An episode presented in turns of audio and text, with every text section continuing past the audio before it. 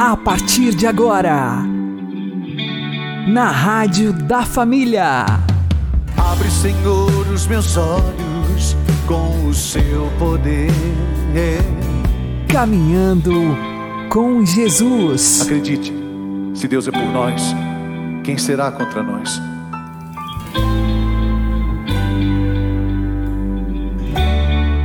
A paz esteja com você, meu querido irmão e minha querida irmã. Eu sou o João Cláudio e este é o programa Caminhando com Jesus. E vamos caminhar com Jesus em nome do Pai, do Filho e do Espírito Santo.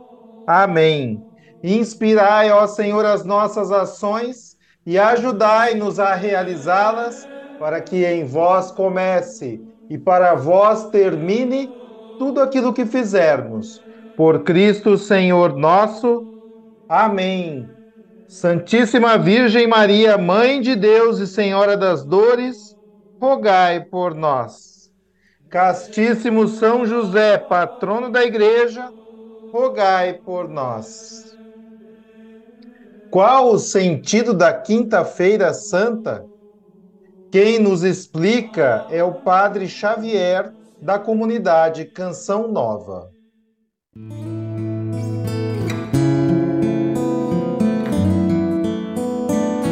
A Quinta-feira Santa é a grande solenidade da Semana Santa em si, porque nós vamos nessa data tão importante encontrar dois eventos importantíssimos: a instituição da Eucaristia e a instituição do sacerdócio.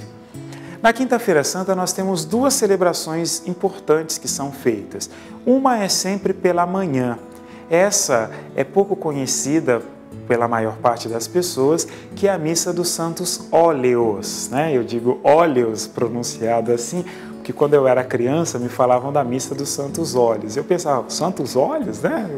São tantos símbolos na Semana Santa que às vezes a criança, né, acontecia isso, mas são santos óleos, que corresponde exatamente à celebração onde nós vamos ter por parte dos padres a renovação das promessas do sacerdócio e ali a bênção dos três óleos, o óleo da crisma, o óleo dos catecúmenos e o óleo dos enfermos, que serão utilizados durante o ano, cada um para sua própria especificidade. Essa missa dos santos óleos, ela é presidida pelo bispo. Só ele pode presidir essa missa. E todos os padres participam, porque é diante do bispo que fazem a renovação das promessas do sacerdócio. Não é que as promessas percam a validade, né? mas naquele dia a gente reafirma de maneira bem clara. Essa é a primeira celebração. Essa feita de manhã, uma única, quase sempre na catedral, só tem essa. Agora, aquela que todos nós conhecemos e já participamos, é aquela que é feita à noite Nesse caso, a celebração da chamada Missa dos Lavapés não pode ser feita antes do sol se pôr, a não ser, claro, por algum motivo pastoral muito sério, mas não por escolha própria, né?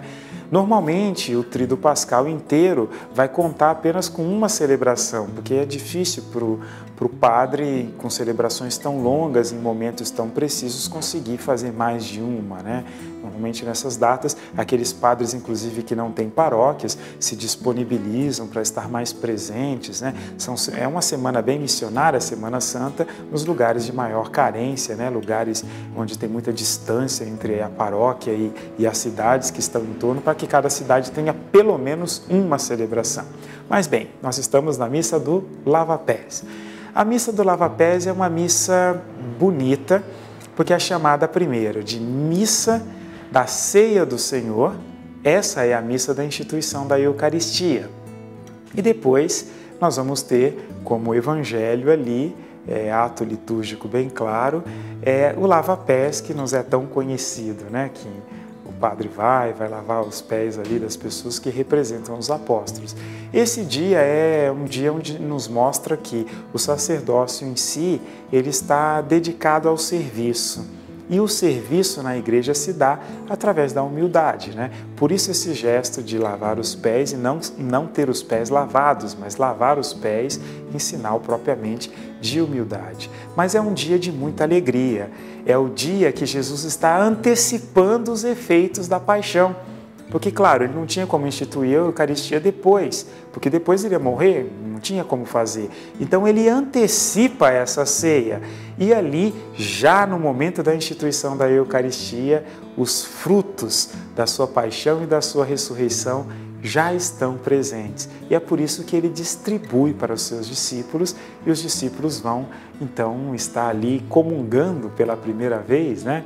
Vão estar pela primeira vez recebendo o corpo e o sangue de Cristo, como hoje nós fazemos o memorial eterno da paixão de nosso Senhor.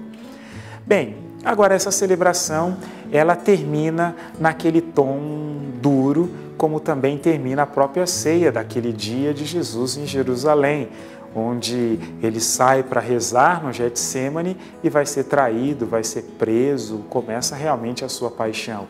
E o símbolo que entra para dentro dessa celebração será a transladação do Santíssimo Sacramento.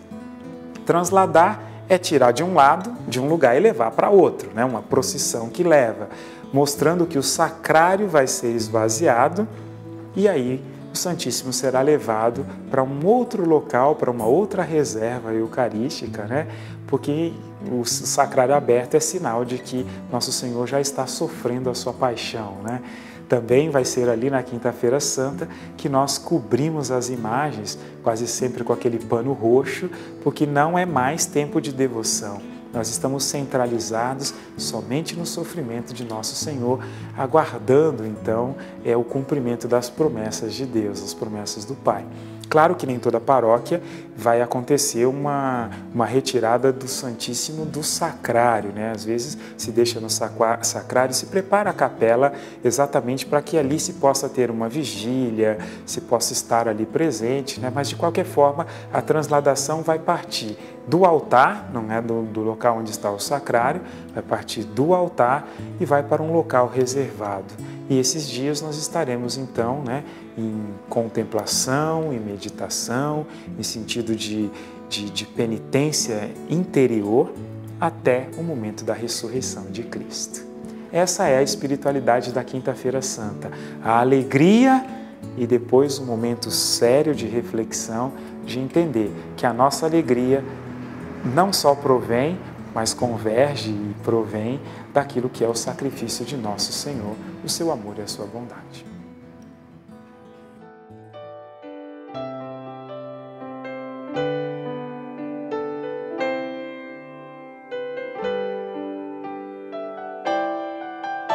Senhor, quando te vejo no sacramento da comunhão, sinto o céu se abrir e uma luz a me atingir, esfriando minha cabeça, esquentando meu coração.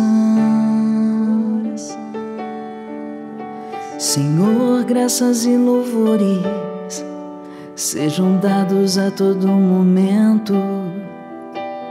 Quero te louvar na dor, na alegria e no sofrimento, e se em meio à tribulação eu me esquecer de ti. Ilumina minhas trevas com tua luz. Jesus, fonte de misericórdia que jorra do templo. Jesus, o filho da rainha. Jesus, rosto divino do homem. Jesus rosto humano de Deus. Jesus, fonte de misericórdia que jorra do templo. Jesus, o filho da rainha. Jesus, rosto divino do homem Jesus, rosto humano de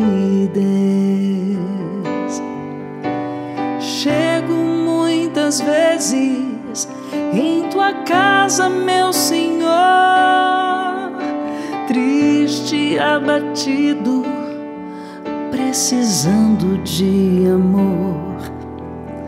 Mas depois da comunhão, tua casa é meu coração.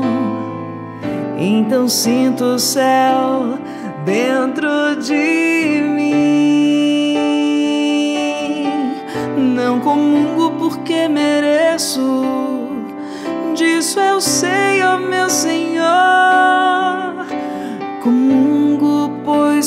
preciso de ti.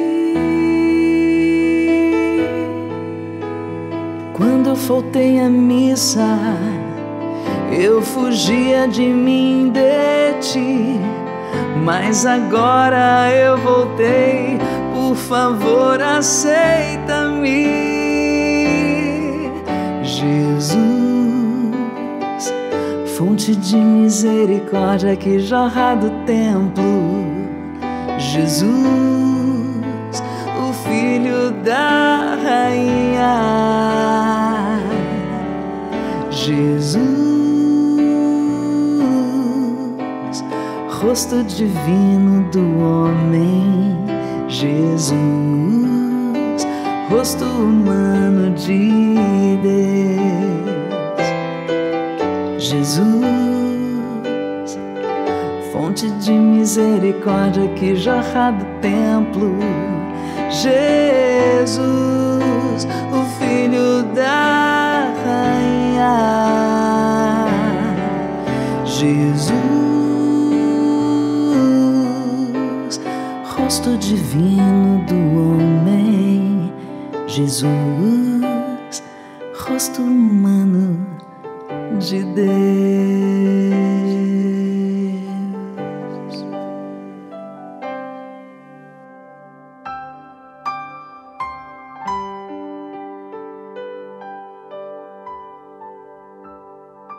Caminhando com Jesus e o Evangelho do Dia. O Senhor esteja convosco, Ele está no meio de nós. Anúncio do Evangelho de Jesus Cristo segundo São Mateus. Glória a vós, Senhor. Naquele tempo, um dos doze discípulos, chamado Judas Iscariotes, foi ter com os sumos sacerdotes e disse: Que me dareis se vos entregar Jesus? Combinaram então 30 moedas de prata. E daí em diante, Judas procurava uma oportunidade para entregar Jesus. No primeiro dia da festa dos ázimos, os discípulos aproximaram-se de Jesus e perguntaram: Onde queres que façamos os preparativos para comer a Páscoa?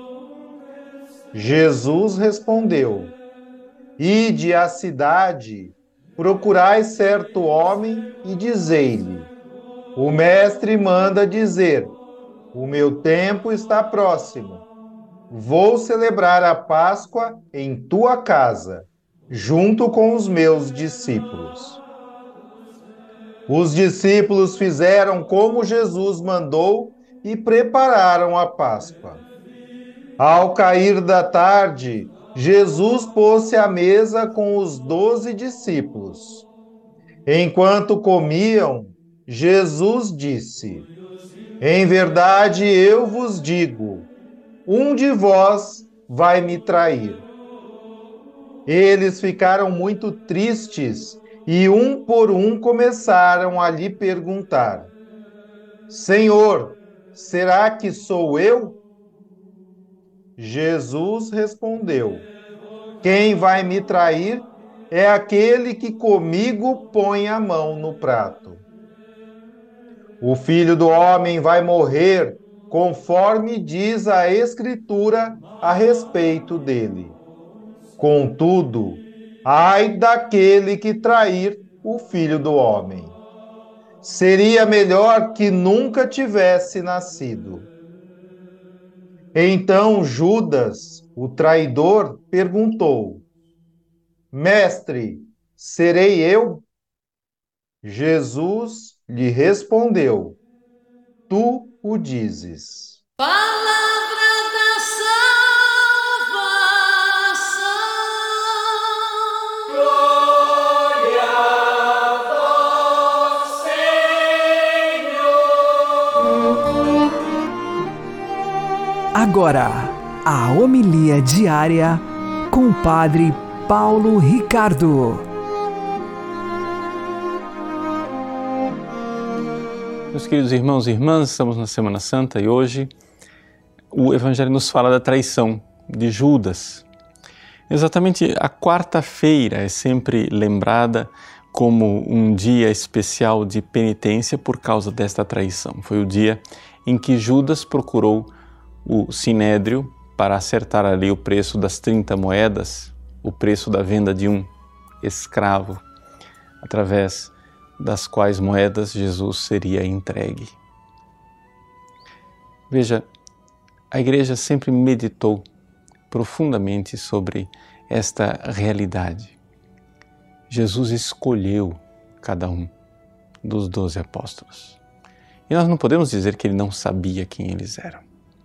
Nós não podemos também é, ver que Jesus é, escolheu uma pessoa indigna. Não, ele escolheu Judas, porque Judas verdadeiramente né, tinha o chamado para ser um desses apóstolos, mas não correspondeu ao chamado.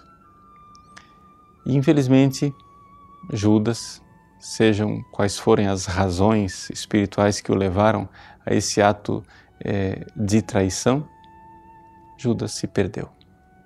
E se perdeu não tanto por causa do seu pecado, quanto por sua falta de arrependimento. É importante nós notarmos isto.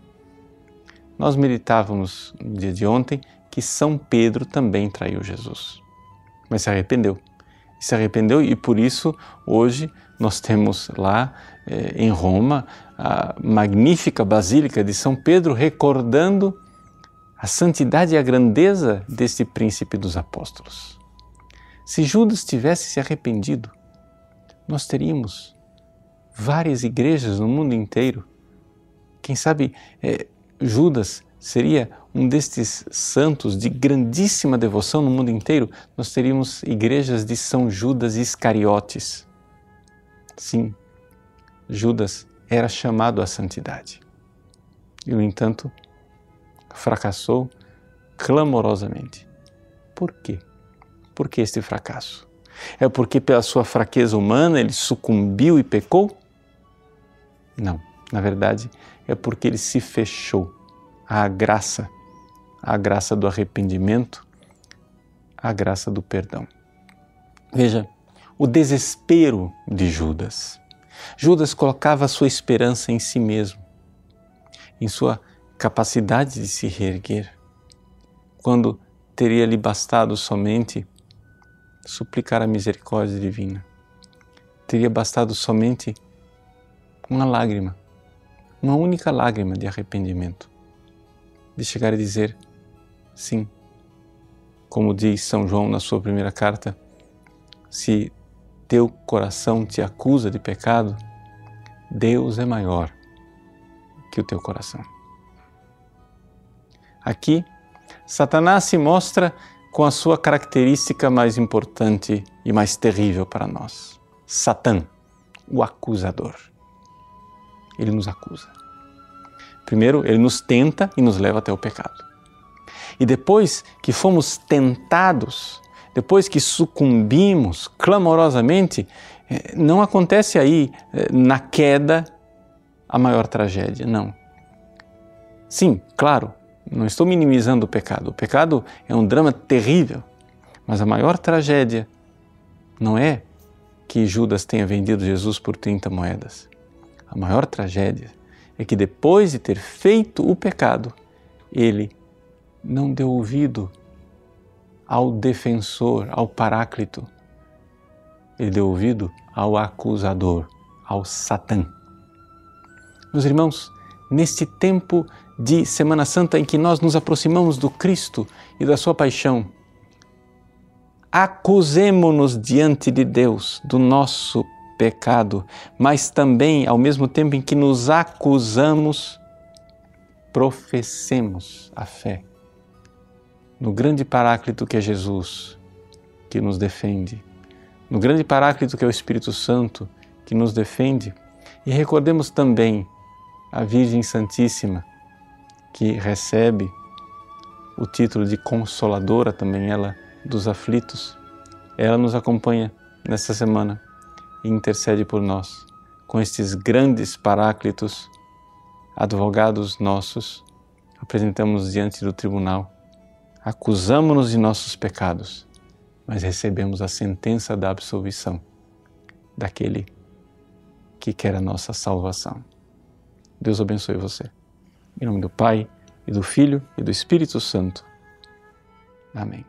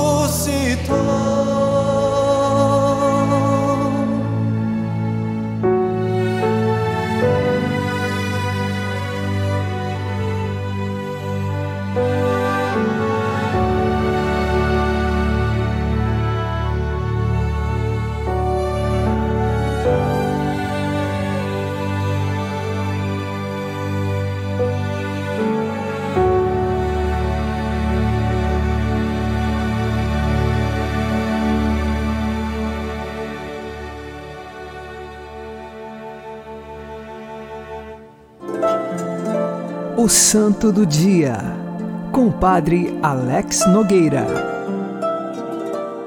No dia 5 de abril, nós celebramos São Vicente Ferrer. Ele nasceu na Espanha no ano de 1350. Desde pequeno, muito inteligente, com 17 anos já havia estudado filosofia e teologia. E depois, mais tarde, ingressou na Ordem dos Dominicanos e no ano de 1378 se tornou sacerdote. O que fazia São Vicente Ferrer? Pregava sempre a verdade cristã e a caridade. Ele era um homem que dava diversos conselhos, pessoas de muitos lugares vinham até ele para se aconselhar. No período em que ele se tornou padre, aconteceu o chamado Cisma do Ocidente, em que nós tínhamos duas sedes, Avignon e Roma, e chegamos a ter até dois papas, o verdadeiro papa e o antipapa. E diante dessas circunstâncias, até o ano de 1417, São Vicente Ferrer, por diversos países, pregou a unidade da Igreja e a restauração da vida cristã. Ele pregava que não poderia se viver a, fé mais ou menos, só de nome, mas era preciso viver a fé verdadeiramente, com empenho, de coração e com a vida. E por isso, então, São Vicente Ferrer é o pregador da verdade e da unidade da Igreja. Como eu disse anteriormente, diversas pessoas vinham pedir os seus conselhos. Ficou famoso um conselho que ele deu a uma esposa aflita. Ela veio reclamar que o seu marido, quando chegava do trabalho, já chegava brigando e falando com ela em alta voz. E então São Vicente lhe deu um conselho: Olha, quando seu marido chegar do trabalho, encha a sua boca de água e fique segurando esta água pelo maior tempo possível. E assim, durante todo o momento que o marido começar a falar e a falar, você se manterá em silêncio e ao invés de responder com o mal, o mal que o seu marido está fazendo, você vai responder com o silêncio e com o bem. E assim ela pôde aos poucos mudando. E o seu marido também percebeu que ela não era mais aquela que enfrentava, mas pelo contrário, que queria apenas o bem e o amor dele. E ele mudou de coração, se arrependeu e pôde então agora não mais maltratar a esposa, mas pelo contrário, tratá-la muito bem. Tivemos este conselho, como também tantos outros, que São Vicente Ferrer sempre ensinava o caminho da caridade e da virtude. Tamanha era a sua capacidade de pregação e os dons que Deus lhe concedeu, que conta muitas pessoas que não eram de sua língua materna, quando ele pregava, essas pessoas que não entendiam a sua língua compreendiam. Isto é claro por uma ação do Espírito Santo. São Vicente Ferrer, o grande pregador da unidade e da verdade, interceda por nós, para que nós também sejamos pessoas que lutam pela unidade da Igreja, pela renovação da vida cristã e pela verdade da fé que nós recebemos na Igreja e nela, sinceramente, nós professamos. São Vicente Ferrer morreu no ano de 1419.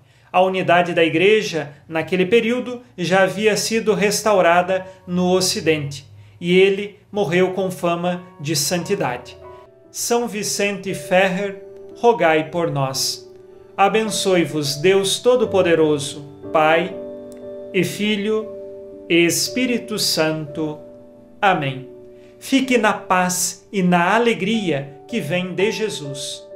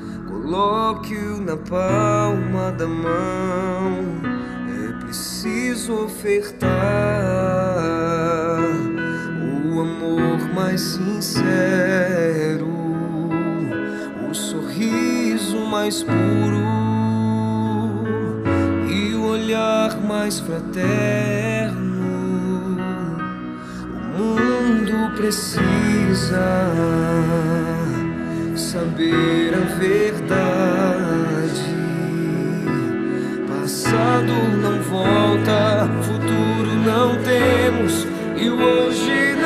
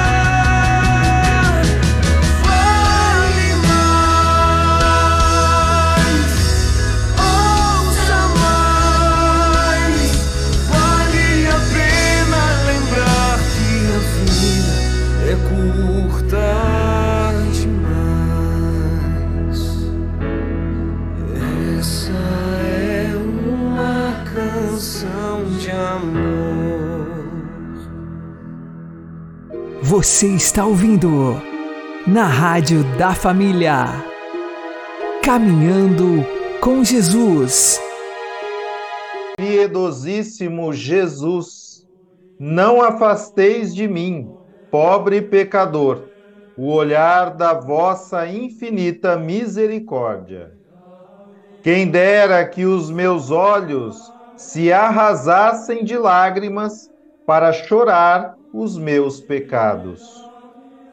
Ó Jesus, dai-me verdadeira contrição e fazei-me sentir sincera compaixão do meu próximo. Divino Salvador, tende piedade de todos os pecadores que choram as suas culpas. Ó Maria, refúgio dos pecadores, rogai por nós. Bendita e louvada seja a sagrada paixão e morte de Jesus Cristo, nosso Senhor, que quis padecer e morrer na cruz por nosso amor. O Senhor nos abençoe, nos livre de todo mal e nos conduza à vida eterna. Amém. E que Maria e José nos conduzam pelas mãos para que continuemos caminhando com Jesus.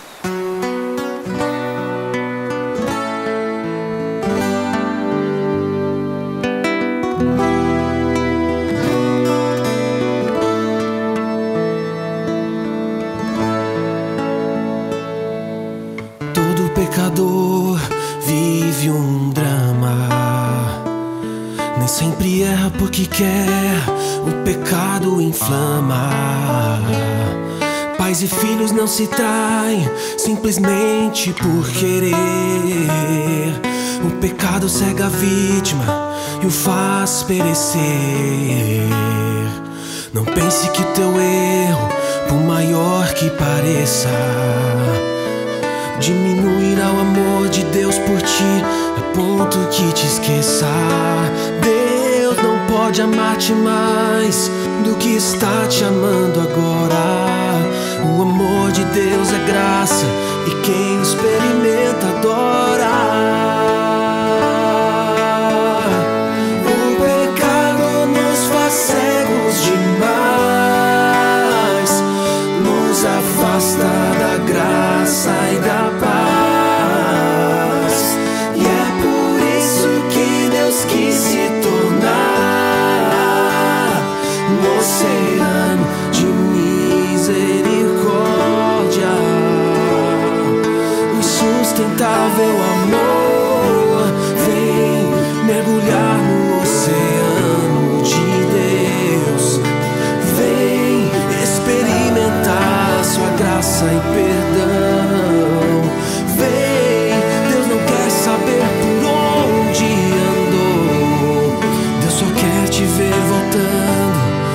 Descansar em suas mãos.